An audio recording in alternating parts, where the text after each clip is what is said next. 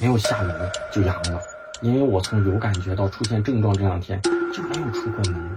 回头想一想啊，唯一可能的就是，如果你常看的博主突然消失了几天，不用多想，他就是阳了，我也阳了。所以大家发的留言跟私信，我还没来得及一一的回复。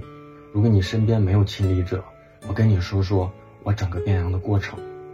今天应该是我的第二或者是第三天，第一天我不确定。因为症状太不明显了，基本就没什么感觉，整个嗓子啊就有那么一点点、一点点的不舒服。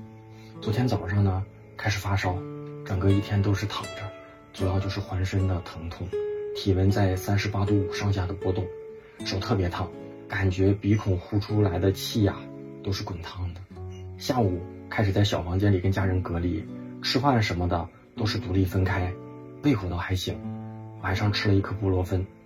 今天早上呢，我就做了个测试，结果就是各种教程里提到的那个不太清晰的那一档，但确实那条淡淡的线清晰可见。测试完呢，我吃了第二颗布洛芬，今天的体温呢在三十八度上下。那我刚才测了一下，体温可能又上到三十八度五上下了，呃，感觉上没有昨天那么难受，但今天的嗓子有点痰，有点不舒服，整个疼痛感比昨天能好一点，头有点疼，喝了不少水。我还喝了可乐，吃了水果，整个胃口倒是还行。休息的时候呢，也都能睡得着吧。我就跟网上疯传的段子是一样的，没有下楼就阳了。因为我从有感觉到出现症状这两天就没有出过门。回头想一想啊，唯一可能的就是接外卖跟拆快递。所以大家一定一定要注意这个环节，别在外的防备都做足了，家门口却被破防了。现在啊，我觉得最累的就是我的家人，自己隔离在小房间里，所有的事儿都不能帮着做。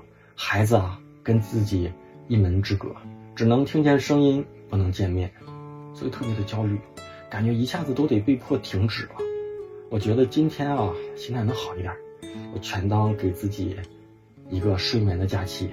我现在最想做的就是赶紧洗个澡。